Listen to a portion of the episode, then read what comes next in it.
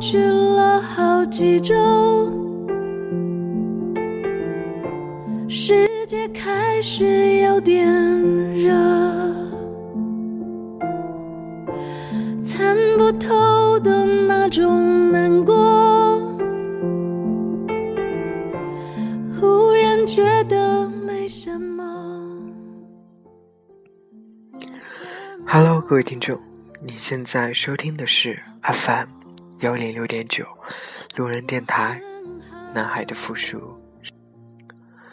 不知不觉，就这样进入了三月。身边的朋友，很多人都告诉我，说最近很烦躁。也许是因为春天到了吧，所以。今天也特意选了这首张惠妹的《三月》作为背景音乐。最近，我相信大家一定都被一个叫“仓顶之下”的演讲所刷屏，不管是各大媒体的头条，还是朋友圈，都充斥着这样的信息。当我用了将近两个小时。认真的看完这段演讲，对于柴静，除了敬佩，更多的是感恩。感谢他用良知为处在无知状态的我们，狠狠的泼了一盆透心凉的冰水，让我们意识到，抵抗雾霾对于每个人都是有责任和义务的。不要再把期待强加给别人身上，从自己开始行动起来，改变一定会发生的。其实，知道柴静应该已是两三年前的事情了。也许作为同志，作为 gay。你不知道，柴静，他对这个圈子，他对这个人群，对我们这个人群，做了什么样的努力？也许今天你看到他这个演讲，你会觉得很棒、很好、很深、引人深发，但其实，他远远比我们想的。更伟大。今天，路人想在这里跟大家分享一篇文章。这篇文章来自于柴静的《看见》。同性恋者就这样隐身在这个国家之中，将近三千万人。这个群体。之前从来没有在央视出现过。我可以对别人说我是艾滋病毒感染者，但不能说自己是同性恋者。二十一的大伟说，在感染艾滋的人头里，有血液传播的、吸毒的，还有嫖娼的。同性恋是最底层。最被人瞧不起的。医生问起，就说是找了小姐。张北川教授对已感染艾滋要去看病的同性恋者说，他担心会有麻烦。他是中国对同性恋研究最早、最有成就的学者。他的话不多虑。我在青岛见到一个男孩子，他说他有过两百多个性伴侣。患性病后，他从外地来治疗。当地医院的医生知道他同性恋的身份后，拒绝医治。医生说，妓女可以治，就不能给你治。你不嫌丢人吗？你这种人。在社会上将来怎么办？他在医生面前跪下了，可是没有用。一个母亲带着刚刚二十岁的孩子来找张北川，他的孩子是名同性恋者。那个母亲说：“早知这样，生下来我就该把他掐死。”我曾经说过，只要自己不是那种人，我愿意一无所有。一飞坐在我对面，长得很清秀。他拿那种人来形容自己，连同性恋这三个字。都耻于启齿。我觉得全世界只有自己一个人不正常，因为我觉得自己那种现象是一种不健康，是一种病态。我强迫自己不去接触任何一个男孩子，尽量疏远他，尽量去找女孩子，精神上对自己压力很大。一九九七年之前，他有可能因为自己的性倾向而入狱，罪名是流氓罪。同性恋是先天基因决定的，几十种领养动物里面也观察到了同性之间的性行为，在灵长类动物里面。还观察到了依恋现象。人类的依恋现象，在某种程度，我们就称之为爱了。这是张北川的一句话。二零零一年，第三版《中国精神障碍分类与诊断标准》中，不再将同性恋者统称为精神病人。但同性恋还是被归于性心理障碍条目下。一菲拿家里给他学钢琴的钱去看心理医生，接受治疗。像库布里克的电影《发条城》，一个人被强制性的唤醒欲望，同时用药物催吐或电击的方式。让你感到疼痛、口渴、恶心，这是健康人类的有机组织正在对破坏规则的恶势力做出反应。你正在被改造的精神健全、身体健康。里面电影里穿着一尘不染的白大褂医生说道。一次又一次，直到人体就像看到毒蛇一样，对自己的欲望做出迅速而猛烈的厌恶反应。张北川说，他认识一个接受这种治疗的人，最后的结局是出家了。你再也不会有选择同性恋的欲望。你再也没有欲望，你好了。他们坐在我对面，手拉手，十指教我。我没见过这样的场景，稍有错愕，看的时间稍长了一点儿，心里微微的不适应感消失了。我问的第一个问题是。你们怎么形容你们之间的关系？爱情，他们毫不迟疑。他们当中更活泼爱笑的那个说：“每次看到婚礼的花车开过，我都会祝福他们，希望我将来也能这样。”当下对他们来说，只能是幻想。他们中的绝大多数，最终会选择与异性结婚，成立家庭。我们采访了一位妻子，九年的婚姻，生育了女儿，但丈夫几乎不与她亲热。她说：“我觉得他怪怪的，怪在哪？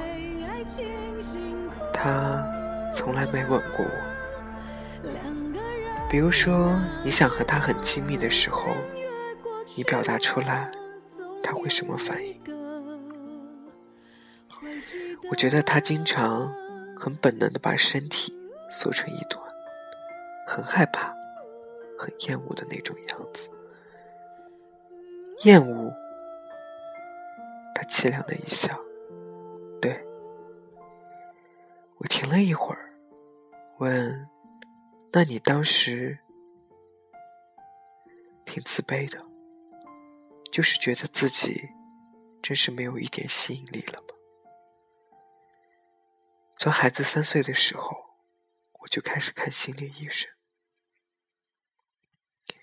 她的丈夫说：“等你到了五十岁，成为性冷淡就好了。”我们维持了九年这样的婚姻。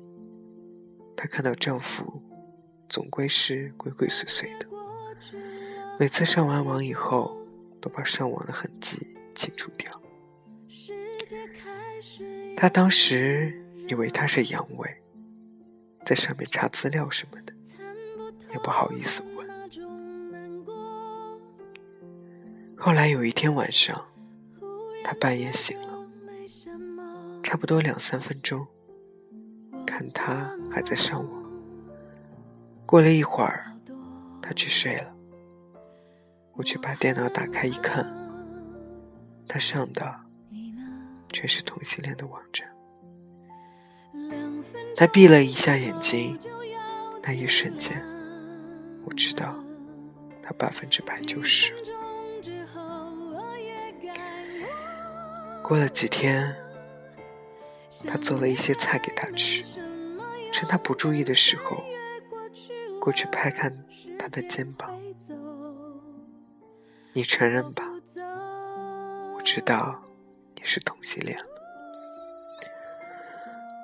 他当时就愣了，就是一瞬间，眼泪哗哗往下流。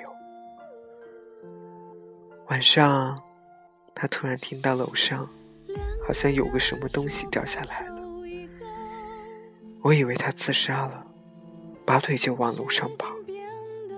我当时就想，我什么都不要，只要。他活着就行了。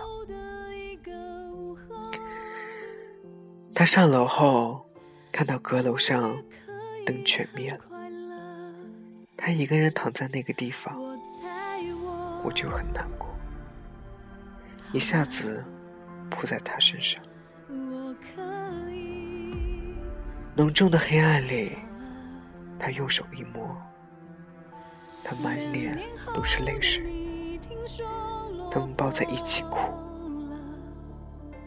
他当时就说：“我这个人不应该结婚的，我伤害了一个女人，这是我一辈子的痛。”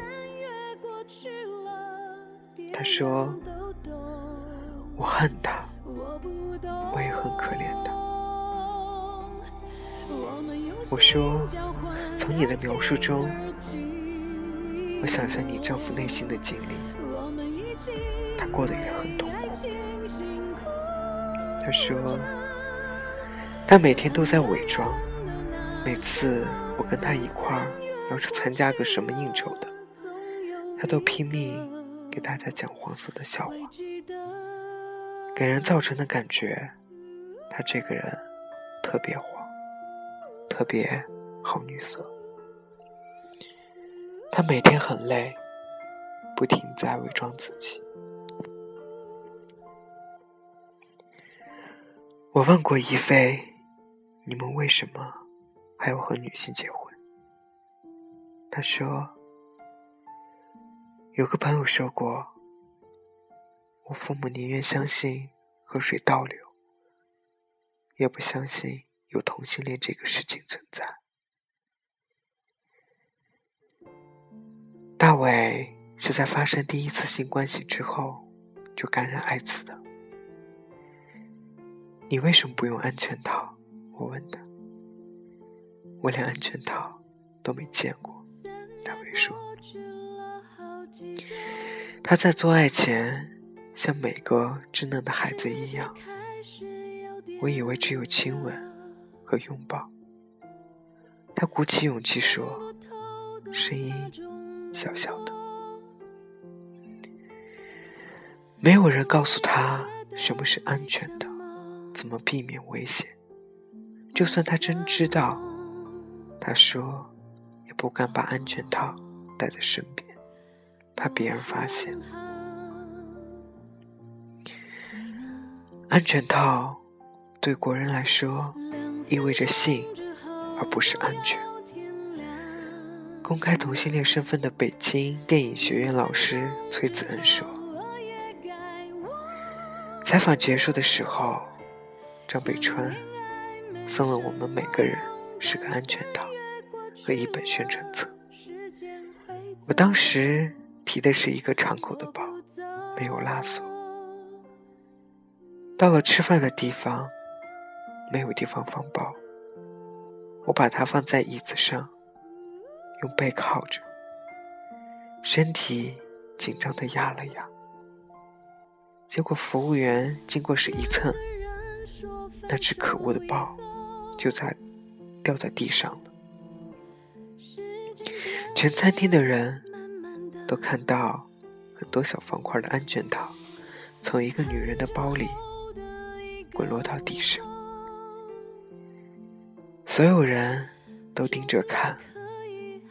张北川俯下身子，一只一只，慢慢的把它们捡起来，就好像。他捡的，不过是根筷子。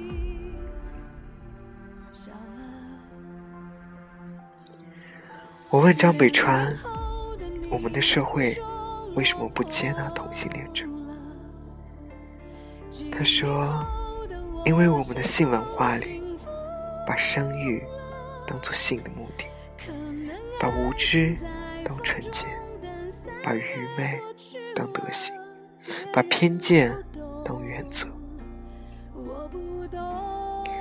他前前后后调查过一千一百名同男同性恋，他们百分之七十七感到极度痛苦，百分之三十四有过强烈的自杀念头，百分之十自杀未遂，百分之三十八的人遭到过。侮辱、性骚扰、殴打、敲诈勒索、批判和处分等伤害。每年自杀的那些同性恋者，他们都是生理上的艾滋病患者，心理上的绝症患者。这个绝症是谁给他的？不是艾滋病毒给他的，是社会给他的。崔子恩说。我问：有一些东西对同性恋者来说比生命还重要吗？对，是什么？爱情、自由、公开表达自己身份的空气和空间。假如不能提供呢？不能够提供这种意志。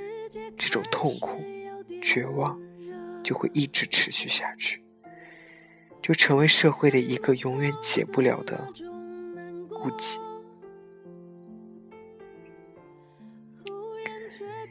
拍摄的时候，男同事们都很敬业，对采访对象很客气，但与往常不同，一句不多说。吃饭的时候。也一句议论都没有。我跟老范私下不免猜测他们怎么想的，他们都笑而不答。小胡说起当年遇到过一个同性骚扰，那个感觉他这种的老好人也皱了下眉头。我说我在电台工作时，同事说对面有人拿望远镜看着我，一抬头，那个人从对面窗口闪开了。我下楼吃饭，又是那个人，闪到花丛背后，是个短发女人。我也有不适感，不是因为她是女性，而是被窥视的质感。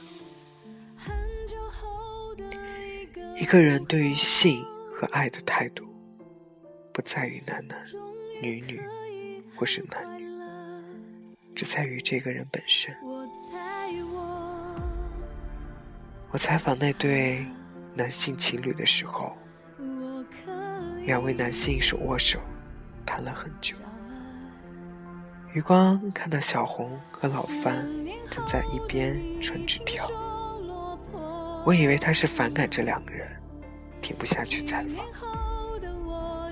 后来，他把小纸条抄在电脑里发给我。范，你怎么理解男同性恋者？红。我不相信快感之于同性和异性之间有什么差异，一样的喜，一样的欲望。饭，我和柴昨天晚上也还在讨论来着，但有一点仍然是坚持的：性应该是有美感的，过于放纵与挥霍的性，多数人。都会觉得有些猥琐，完全脱离了爱，岂不是又退化成了动物？同意你们的观点，当饥渴都解决不了，又何谈精神上的失意？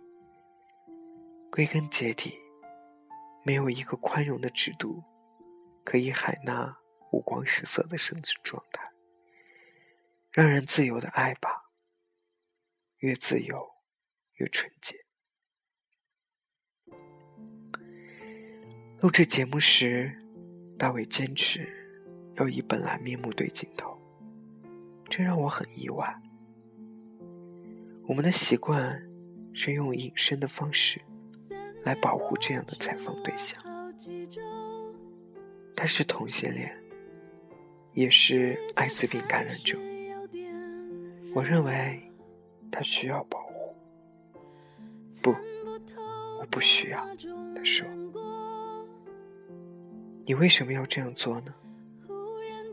我认为他太年轻了。你知道自己会付出的代价吗？知道，他很肯定。那你为什么一定不用保护性的画面处理呢？他的眼睛只是镜头，笑容爽朗。因为我想告诉大家，我是个同性恋，我想和每个人快乐的生活在一起，我想得到真爱。是，这并不羞耻。一菲是舞者，采访间隙，笔记拍他跳舞。他面部需要保护，只能拍影子。投射在墙上的巨大彩影，变形、夸张、用力挑起，又被重力狠狠扯下。现场没有设备，放不了音乐，他只是听着心里的节奏在跳。老范在节目最后。用的就是这一段舞蹈，他配上了张国荣的《我》，那是他在公开自己同性恋身份后的演唱。这片子送审的时候，我们原不敢抱希望。这是二零零五年，中央电视台的屏幕上第一次出现同性恋的专题。他们正视镜头要求平等。身边的领导是孙秉纯，老北大中文系的，银白长发，披肩。我曾经给他添过无数麻烦，他一句怨言和批评都没有。他不见得赞成，但他容忍。但是同性恋这一期，我连陪着去死的勇气都没有。这期通不通过，不少开几个段落，或者放一放再说。就是一眼之下，播还是不播？我一直攒着手机等结果，一直等到老范短信过了，一字未改。孙总从中宣部新闻局调到央视第一天，人人都在观望。他没说什么。大会上只笑眯眯的引用句苏东坡的诗：“庐山烟雨浙江潮，未到千般很不孝。道德还来别无事，庐山烟雨浙江潮。”他退休的时候，我在留言簿上写了这首诗。送给他，生和死，苦难和苍老，都蕴含在每个人的体内。总有一天，们会与之遭逢，我们终将浑然难分，像水溶于水中。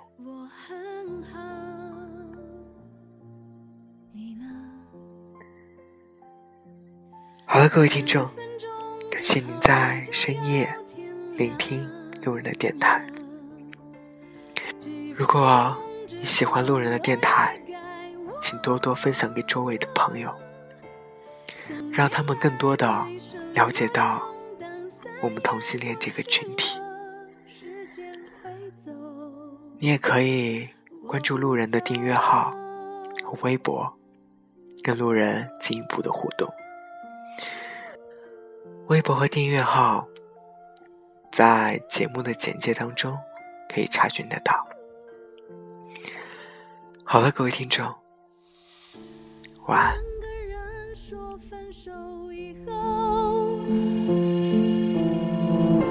时间变得慢慢的，很久后的一个午后。终于可以很快乐，我猜我。